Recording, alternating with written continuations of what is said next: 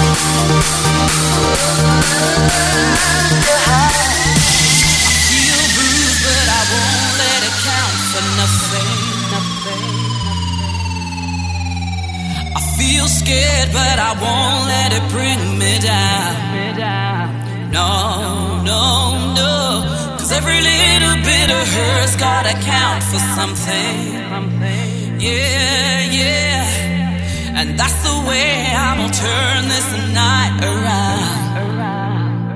Cause we all need something to believe in. Something to believe in. We all